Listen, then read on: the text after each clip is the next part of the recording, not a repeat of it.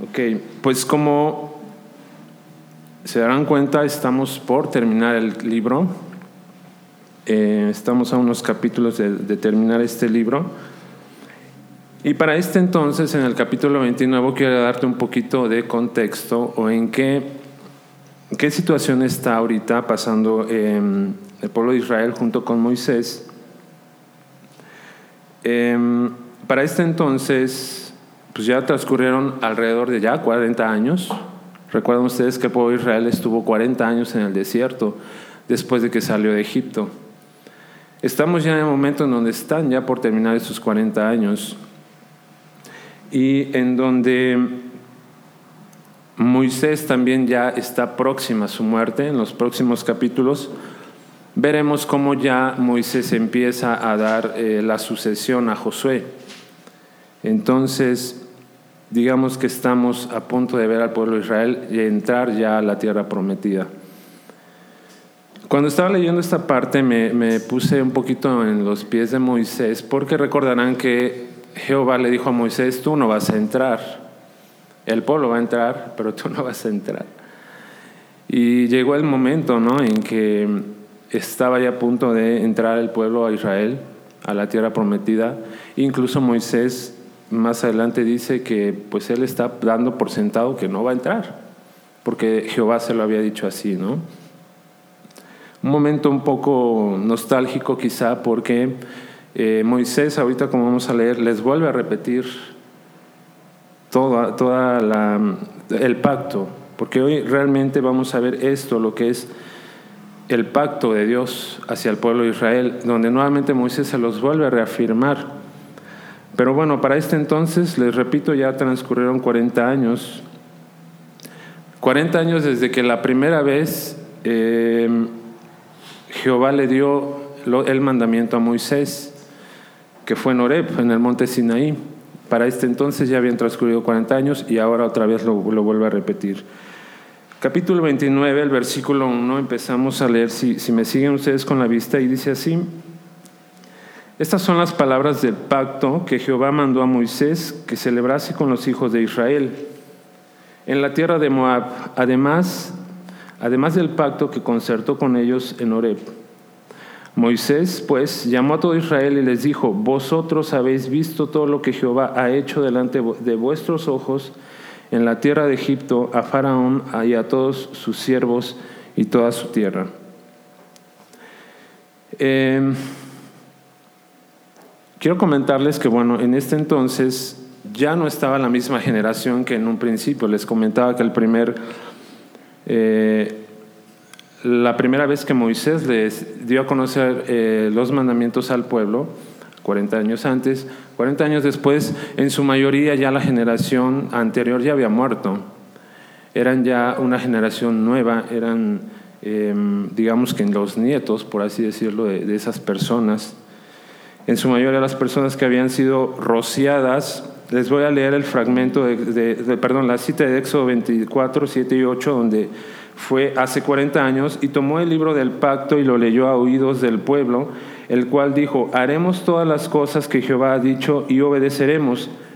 Entonces Moisés tomó la sangre y roció sobre el pueblo y dijo, he aquí la sangre del pacto que Jehová ha hecho con vosotros sobre todas estas cosas. Eso fue hace 40 años.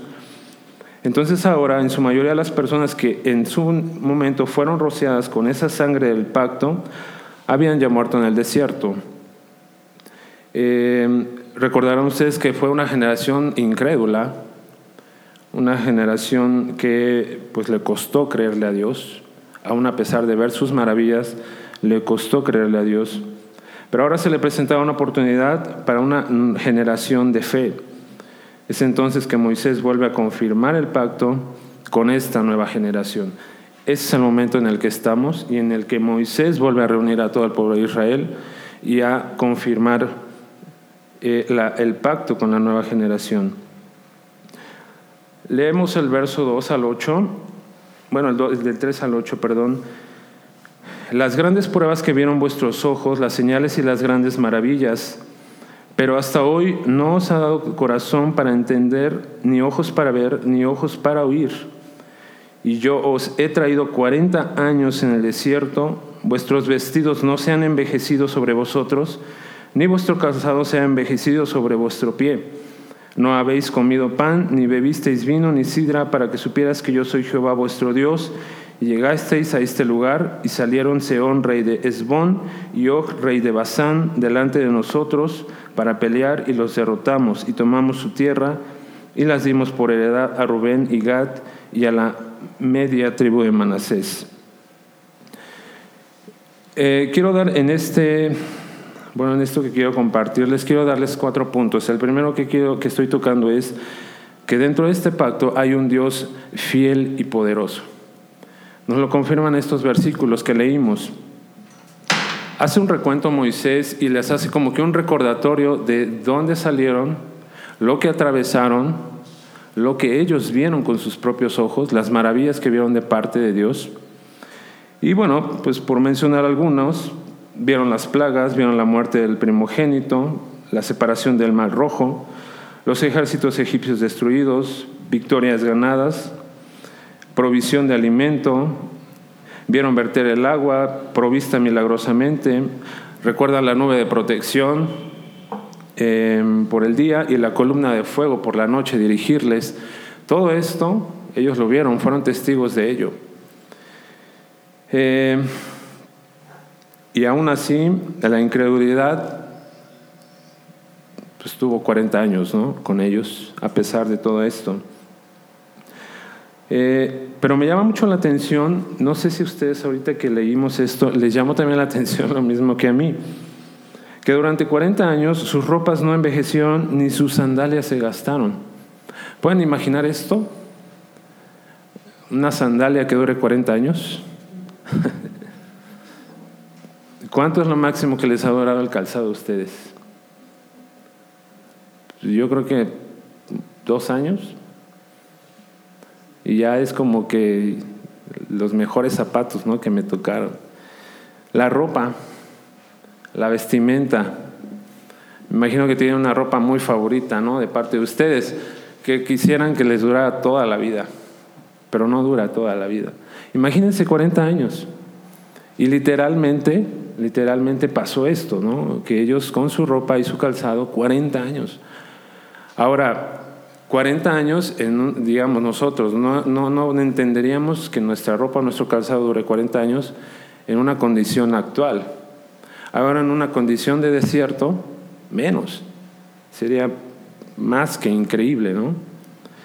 Pero aún en eso, en la provisión normal o rutinaria, Dios mostró, se mostró fiel totalmente con ellos. En donde Moisés les dice, recuerden que su calzado duró 40 años, recuerden que su vestido duró 40 años. Y es increíble eso, yo cuando leí, a lo mejor anteriormente lo había leído, pero no le había prestado tanta atención, cuando lo empecé a leer y profundicé, uff, eh, me maravillé, ¿no? De que en lo mínimo Dios es fiel. Y Moisés también menciona algunas señales, algunas maravillas, dice aquí, eh, que ellos vieron, las grandes pruebas que vieron vuestros ojos, las señales y las grandes maravillas, como dice el verso 3. Y yo creo que sí, varios empezaron como que a recordar este tiempo, dentro de los que todavía estaban ya ancianitos de la generación pasada, empezaron a recordar esto. Y sabes que yo quiero traerte a tu memoria hoy, también como Moisés lo hizo en su momento con el pueblo, eh, podrías traer en tu mente ahora exactamente lo que le dijo Moisés al pueblo de Israel, esas pruebas, esas señales y esas maravillas eh, que Dios ha estado ahí contigo? Me imagino que sí has tenido algunas, ¿no? Pruebas, todas las hemos tenido, alguna señal de parte de Dios a tu vida, alguna maravilla de parte de Dios en tu vida. Yo creo que lo hemos visto. Y si no, déjame aclarar, bueno, ayudarte un poco en tu pensar. Alguna deuda pagada, eh, alguna necesidad económica resuelta, Em, la provisión diaria, empezando por ahí, algún empleo obtenido, mm, sanidad inesperada o algún matrimonio restaurado. Esas son pruebas, señales y maravillas de que Dios está ahí, de que Dios es tan tangible en esas situaciones. Em, quiero decirte que en todo esto que, que hemos recordado, Dios estuvo ahí. Cada situación tiene una dedicatoria divina con la firma del creador de los tiempos, del diseñador de la historia, del dueño del universo. Cada situación. No es meramente coincidencia, no es casualidad, no es suerte, no es mala suerte. Todo esto tiene un control, tiene un designio y es de parte de Dios. Quiero enfatizar el verso 4, donde dice, pero hasta hoy Jehová no os ha dado corazón para entender, ni ojos para ver, ni oídos para oír. Y lo que decía en un principio, sin embargo, eh, increíblemente los milagros en sí mismos no podían lograr nada en el corazón de Israel, por más que lo vieran. Y también no, no, no, no, no nos metamos en ese, juzgar, porque a veces nosotros sí hemos recibido de parte de Dios algo muy fuerte. Eh, estoy hablando de una, una respuesta muy, muy palpable de parte de Dios y nos cuesta creer incluso. O a la vuelta de la esquina estamos dudando otra vez. O nos está costando creerle otra vez. Eh, es increíble cómo el pueblo, estando a la orilla del mar, vieron que se, se abre de par en par el mar y pasan. Imagínense eso, qué, qué maravilla tan grande de parte de Dios. Pero después le están reclamando a Moisés que Jehová lo sacó para morir en el desierto. Es increíble, ¿no? Eso que, están viendo una maravilla tan grande, pero tiempo después ya están dudando del poder de Dios. Y les decía, no, no caigamos también en el juzgar con el pueblo de Israel, porque también yo he sido así. Nos ha costado a veces creerle nuevamente a Dios cuando acabamos de experimentar una obra de parte de Él, ¿no? Si mi vida no ha sido transformada por el Espíritu, no puedo esperar entonces que la maravilla más impactante haga la diferencia. Nuevamente reitero, si mi vida no ha sido transformada por el Espíritu, no puedo esperar entonces que la maravilla más impactante haga la diferencia. Va a pasar desapercibido, va a pasar como cualquier situación, Necesitamos el Espíritu en nuestro corazón para realmente entender y darle la gloria a Él y reconocer que es por Él. Y peor aún, a veces nosotros nos queremos poner la autoría, ¿no? Ah, yo logré esto o pude estar en este, tengo este estatus porque logré esto, porque logré estudiar, porque logré trabajar, porque me la fleté chambeando, ¿no? Peor aún, cuando realmente nuestro, el Espíritu no está en nosotros, las maravillas de Dios van a pasar así, desapercibidas totalmente. El punto dos que quiero tocar es que este, este pacto es personal y es para todos. Y estoy hablando de este pacto porque vamos a ver la similitud que hay con el nuevo pacto. Este es el pacto anterior o antiguo, dado en el Antiguo Testamento, pero ustedes saben el nuevo pacto que es ya en Cristo. Entonces hay mucha similitud con esto.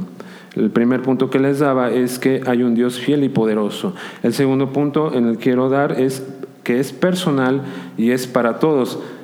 Y lo vamos a ver a partir del verso 10 al versículo 15, donde dice, vosotros, todas, todas, vosotros todos estáis hoy en presencia de Jehová vuestro Dios los cabezas de vuestras tribus, vuestros ancianos y vuestros oficiales, todos los varones de Israel, vuestros niños, vuestras mujeres y, tus extranjeros que habitan en medio de tu campamento, desde el, que, desde el que cortas tu leña hasta el que saca tu agua, para que entres en el pacto de Jehová tu Dios y en su juramento que Jehová tu Dios concierta hoy contigo. Verso 13, para confirmarte cuando, mañana para confirmarte hoy como su pueblo y para que Él te sea a ti por Dios de la manera que Él te ha dicho y como lo juró a tus padres Abraham, Isaac y Jacob. Verso 15, sino que los que están aquí presentes hoy con nosotros delante de Jehová nuestro Dios y con los que no están aquí hoy con nosotros. Y me llama también la atención mucho que em, Moisés les está diciendo, pues es para todos. Y describe muy, muy, muy específicamente incluso personas. Se dieron cuenta en el verso 11 que dice, tus extranjeros que habitan en medio de ti, en medio de tu campamento, desde el que corta tu leña, desde el que saca tu agua, es decir, algunos sirvientes que estaban con ellos, ¿no? No nada más se está enfocando en el mero pueblo de, Israel, sino ni tampoco en las cabezas de cada tribu, está reuniendo a todos. Y quiero darte a conocer que este pacto, que tiene similitud con el nuevo pacto en Cristo, involucra a todos, nos involucra a todos.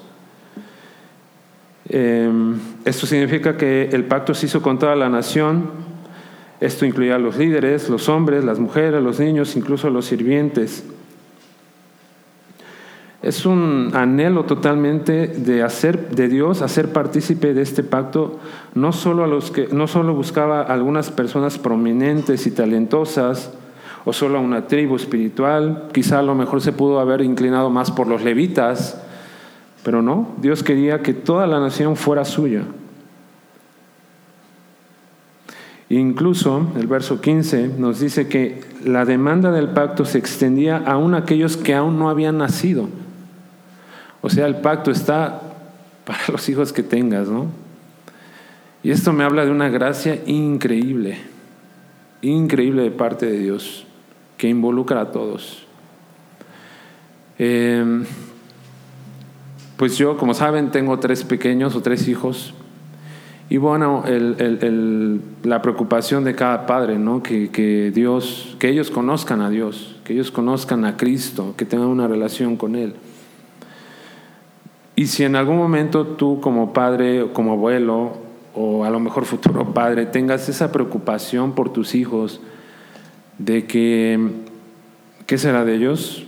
Realmente la sociedad que hoy les está tocando vivir es muy, muy complicada en comparación con la que vivimos nosotros. Quizá quiero darte descanso en esta parte, en que Dios está proveyendo incluso para aquellos que aún no han nacido.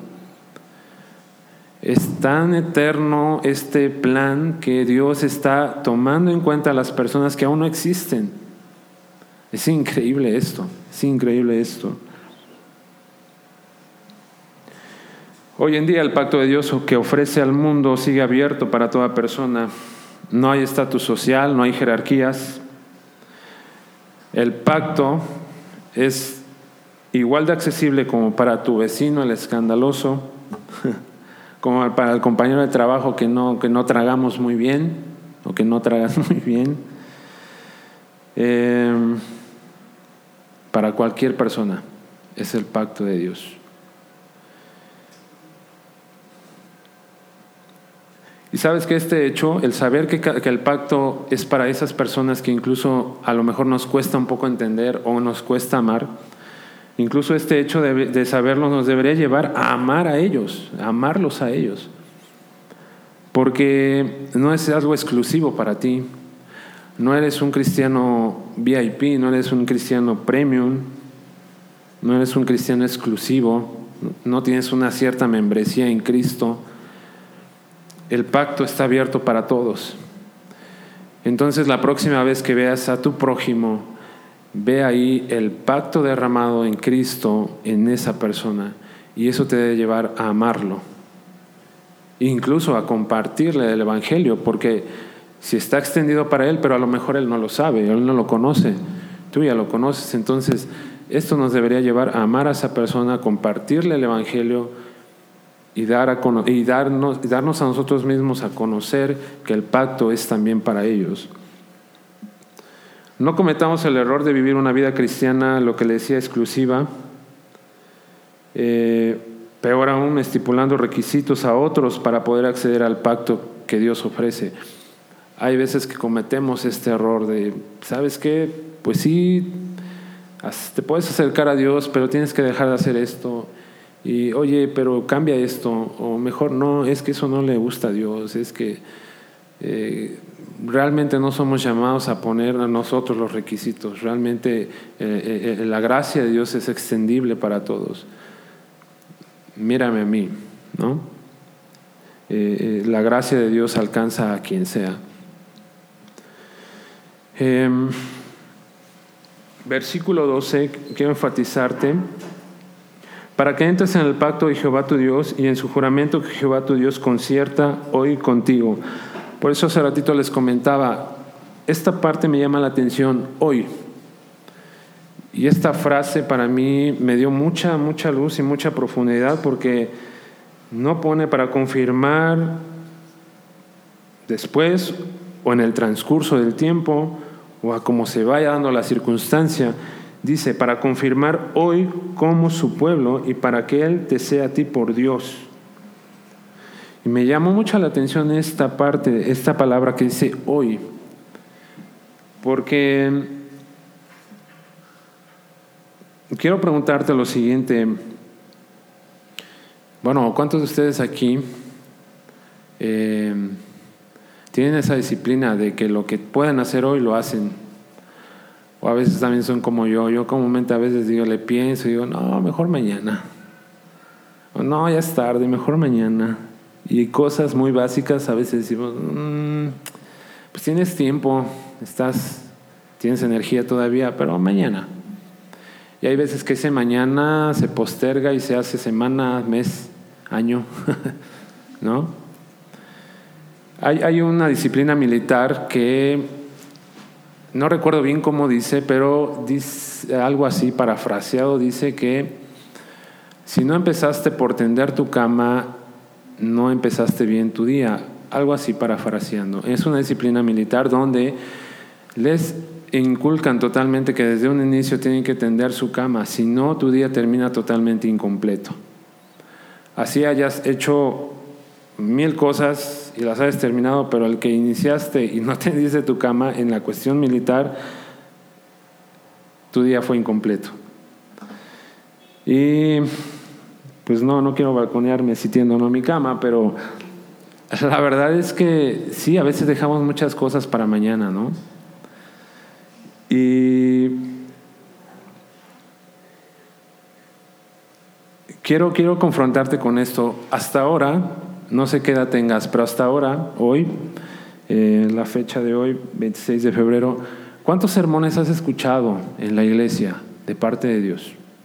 ¿Cuántos sermones has escuchado? ¿Más de mil?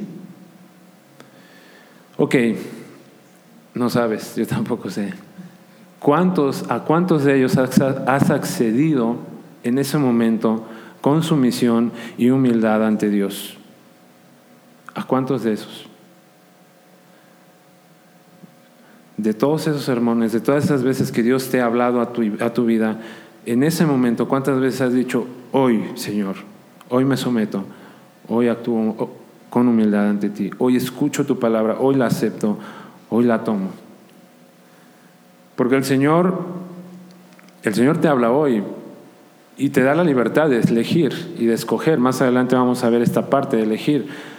Pero Él te da la opción y te dice hoy, y sabes que es increíble que un Dios eterno e infinito busque siempre un hoy contigo.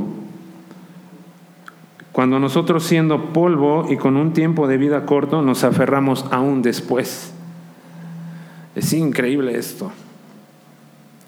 Como un Dios eterno nos pide que hoy estés con Él y nosotros viviendo, siendo polvo en un tiempo corto, decimos después. Eh, es increíble esto y cuando yo lo entendí, me, me, quebró totalmente porque te decía, ¿cuántas veces has escuchado la palabra de Dios a tu vida y has mejor decidido esperar? ¿O has mejor decidido agarrar la bolita a alguien? ¿no? Este mensaje es como que para él, no para mí.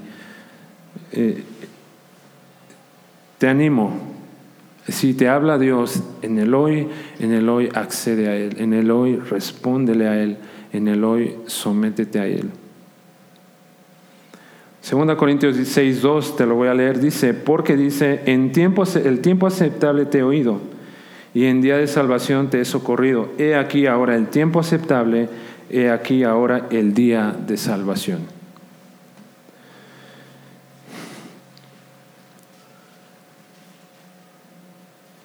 Punto número tres que quiero llevar también es que también este pacto puede ser ignorado y despreciado.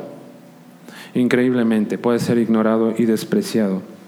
Y sabes que en este sentido te quiero decir, nadie puede abandonar al Señor y escapar de las consecuencias.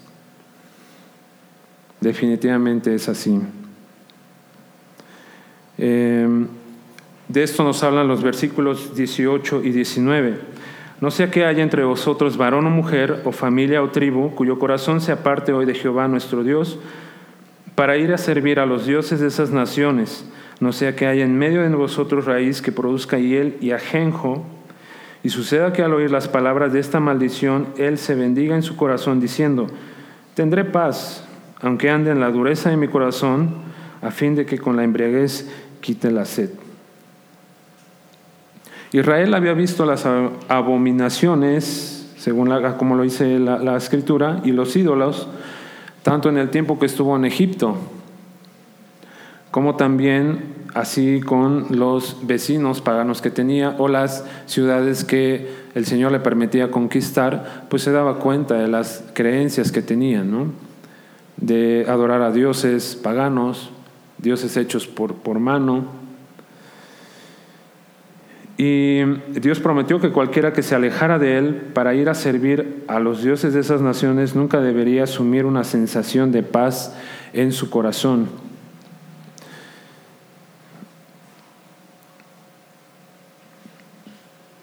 ¿En algún momento de tu vida no has tenido paz? Yo creo que todos, ¿no? ¿Y has identificado del por qué no hay esa paz?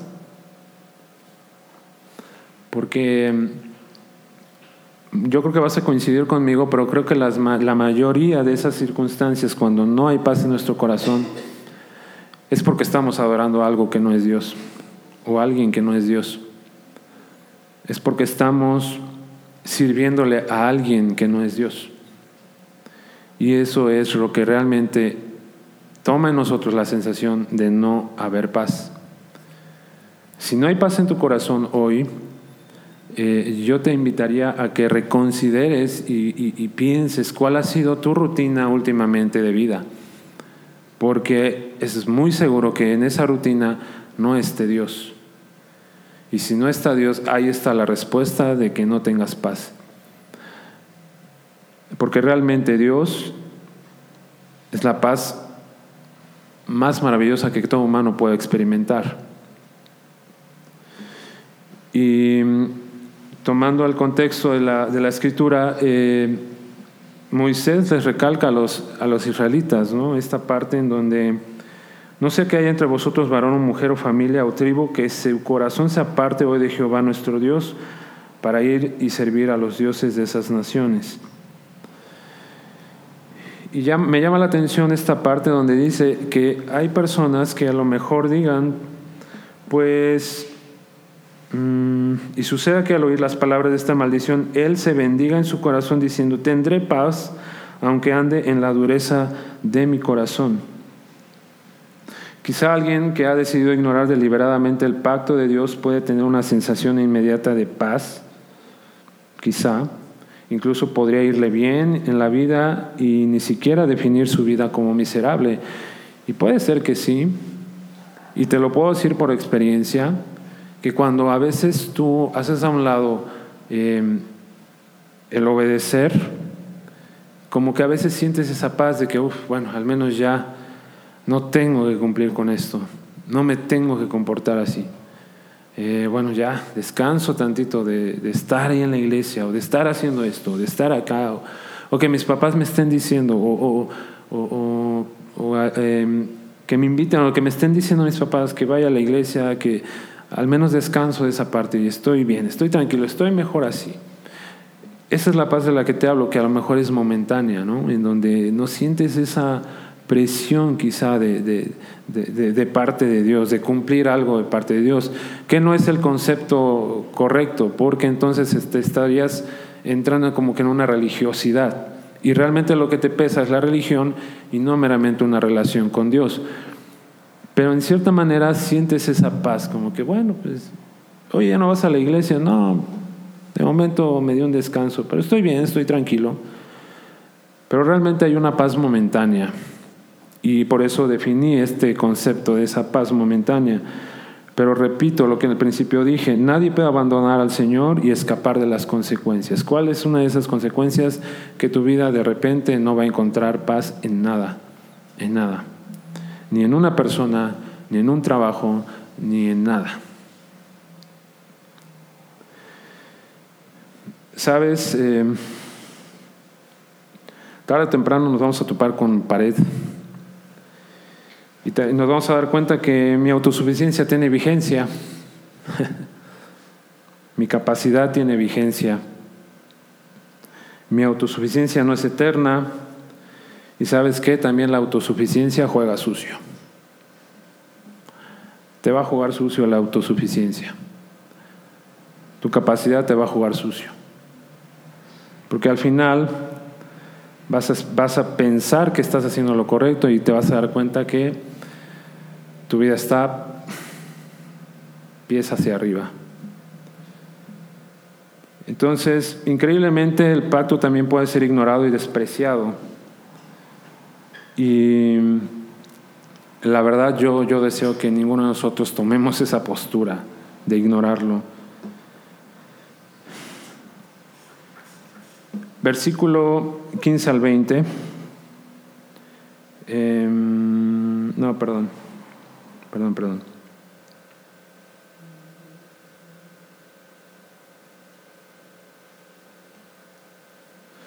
Perdón, quiero entrar ya al capítulo 30. Eh, y quiero empezar a leer el versículo 15 al 20.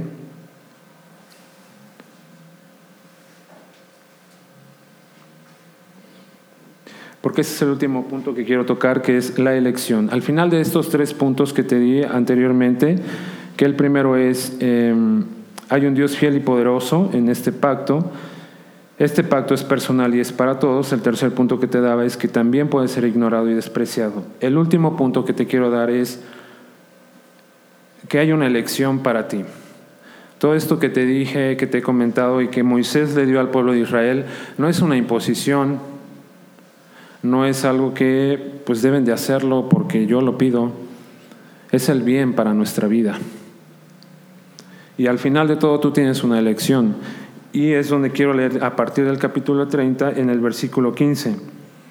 Mira, yo he puesto delante de ti hoy la vida y el bien, la muerte y el mal. Porque yo te mando hoy que ames a Jehová tu Dios, que, que andes en sus caminos y guardes sus mandamientos sus estatutos y sus decretos, para que vivas y seas multiplicado, y Jehová tu Dios te bendiga en la tierra a la cual entras para tomar posesión de ella. Verso 19 también, a los cielos y a la tierra llamo por testigo hoy contra vosotros que os he puesto delante la vida y la muerte, la bendición y la maldición. Escoge pues la vida para que vivas tú y tu descendencia. Dios iba a glorificarse a sí mismo a través de Israel de una forma u otra. Es decir, obedeciendo o desobedeciendo, Dios se iba a glorificar a sí mismo. Ya saben ustedes cuál fue la elección del pueblo, ¿no? Según los términos del antiguo pacto, Israel, si era obediente, vería bendición, si era desobediente, Israel seguramente perecería dependía de Israel y se avanzaba en su conducta. Es decir, ustedes se han dado cuenta que anteriormente pues el pueblo se desviaba y sufría consecuencias. Em, maldición. Regresaba otra vez al Señor y recibía bendición. Y quiero hablarte un poco aquí de el nuevo entre el viejo, el antiguo y el nuevo pacto. Es esencial para nosotros entender que no nos relacionamos con Dios en los términos del antiguo pacto. Esto quisiera yo aclarártelo. Repito, es esencial para nosotros entender que no nos relacionamos con Dios en los términos del antiguo pacto, sino en los términos de un mejor pacto, el nuevo pacto. Bajo el nuevo pacto, mi relación con Dios no se basa en lo que hago por Dios, sino en lo que Jesús ha hecho, sino en lo que Jesús ha hecho por mí. Em, con esto quiero darte a entender, o quiero compartirte, que al final, bueno, anteriormente todos estaban como que atemorizados, incluso hay mucha gente que hoy dice, hoy en día dice que pues el Dios del antiguo pacto era muy tajante, muy, muy duro, eh, muy fuerte con el pueblo de Israel. Pero por ejemplo, por ejemplo, en estos versículos yo he visto gracia de parte de Dios, de ese Dios del Antiguo Testamento. Pero al final quiero abrir este paréntesis porque el nuevo pacto que ahora vivimos en Cristo se basa no como ahora, como antes, que el pueblo tenía que hacer, tenía que obedecer para que entonces Dios eh, trajera bendición. Hoy vivimos en un nuevo pacto que es mediante el sacrificio de Cristo, en donde no, gracias a Dios, no, Dios no nos acepta por lo que hacemos o dejamos de hacer, sino por lo que Cristo ha hecho por nosotros. Y volviendo a, los, versículos, eh, me llama mucho la atención esta parte en donde da esta elección. Y hoy quizá a lo mejor em, te sientas como que a lo mejor presionado ¿no? a, a tomar ciertas decisiones porque Dios te lo está pidiendo. Y no quiero que lo veas así. Dios no te puede obligar, no te obliga más bien, no te exige algo. Realmente Él es, como aquí decía Moisés, está la vida y está la muerte. ¿Qué eliges? Y a lo mejor por obviedad diríamos, bueno, pues elijo la vida, ¿no? Pero a veces nuestros actos nos dirigen más hacia muerte. Nuestro pensamiento nos dirige más hacia muerte. Y Moisés les da esta parte y aquí me imagino que Moisés tuvo esa pasión, esa nostalgia de decir, mira, te estoy dando esto, te estoy dando los términos que Dios está poniendo, por favor elígelo, por favor sé sabio y elige lo que Dios está dando, por favor elígelo. Y en el versículo 19 dice, em, escoge pues la vida para que vivas tú y tu descendencia, es decir, por si tenías alguna duda, de qué elegir, pues te digo, escoge la vida, escoge la vida para que vivas tú y tu descendencia. Y aunque a veces parece que es obvio lo que tenemos que elegir, realmente nuestro corazón a veces también nos, nos juega chueco y nos lleva a elegir lo que realmente nos conviene o lo que nosotros queremos. Porque elegir la vida es obedecer a Dios, es someterte a Él. Y realmente vivimos en un mundo donde nadie se quiere someter a nadie donde nadie quiere estar bajo las órdenes de nadie. Y más cuando se trata de su comodidad, cuando tu comodidad está de por medio para someterme a alguien, no, sabes que no. Entonces, vivimos en un mundo caído en donde realmente, si queremos vivir, necesitamos vivir en obediencia ante Dios.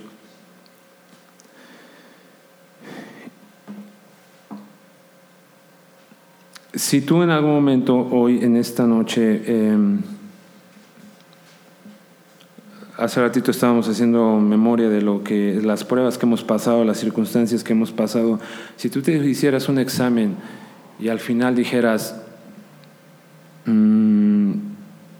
¿qué tan bien has elegido? ¿Qué, ¿Qué, te responderías a ti mismo? ¿Qué tan has sido, qué tan sabio has sido en elegir? En esta vida cristiana me refiero. ¿Cuántas veces has elegido la vida? ¿Cuántas veces has elegido mejor la muerte?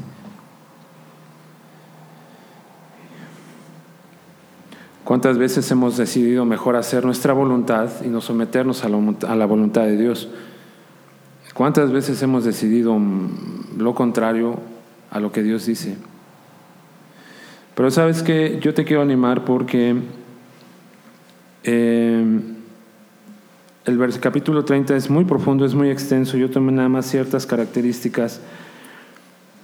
Pero a mí, yo te quiero leer el verso 2 del, del capítulo 30 que dice, si te convertieres a Jehová tu Dios y obedecieres a su voz conforme a todo lo que yo te mando hoy, tú y tus hijos con todo tu corazón y con toda tu alma, entonces Jehová hará volver a tus cautivos y tendrá misericordia de ti y volverá a recogerte de entre todos los pueblos a donde te hubiere esparcido Jehová tu Dios.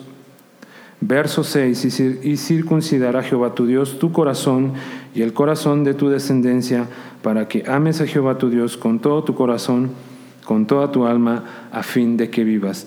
Y sabes que esto a mí me da un descanso porque al final de todo,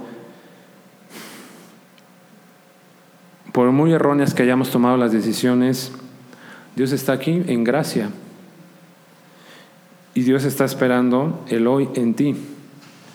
Y hoy está esperando que tú también decidas por la vida. Quizá mucho, mucho hemos sufrido por haber decidido mal. Y en decisiones erróneas se trata, pues yo te puedo decir, lo puedo alzar la mano. Y yo he tomado decisiones erróneas. Y me he topado con pared muchas veces. Pero también me he topado con un Dios de misericordia que no juzga, que te ve entrar a su casa y te recibe como si fuera la primera vez.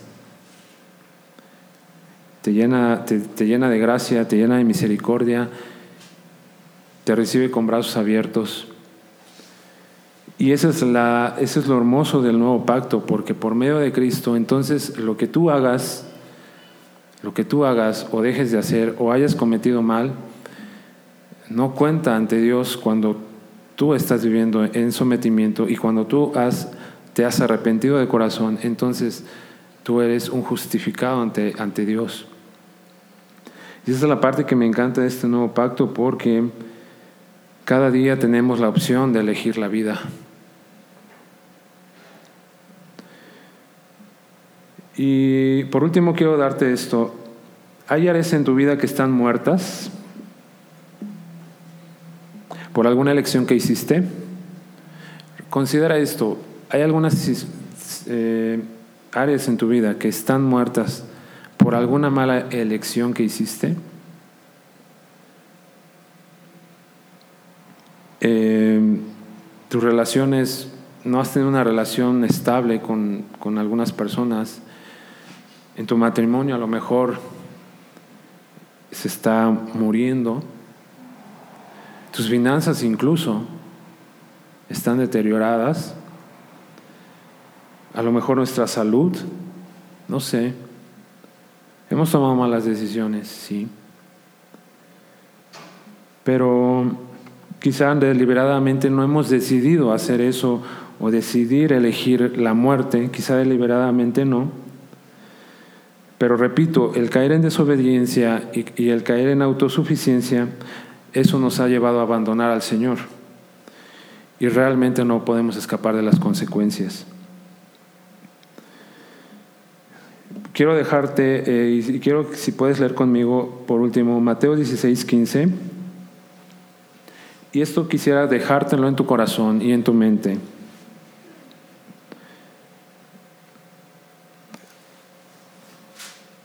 Te lo voy a leer Mateo 16, 15 dice, Él les dijo, ¿y vosotros quién decís que sois? Y esta pregunta quisiera dejártela en tu corazón. ¿Tú quién dices que es el Señor para ti?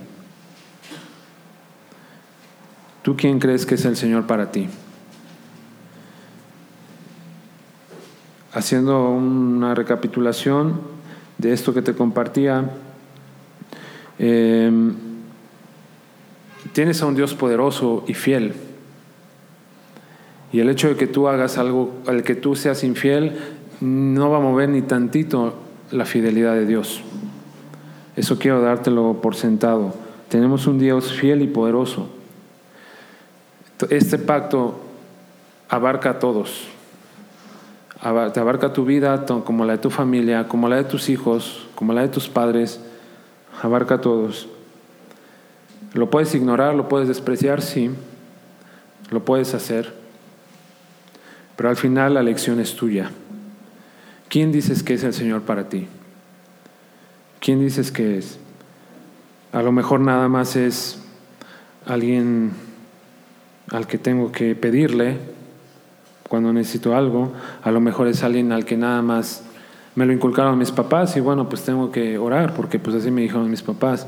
O realmente hay profundidad en tu vida como para decir, si él te preguntara, ¿tú quién dices que soy?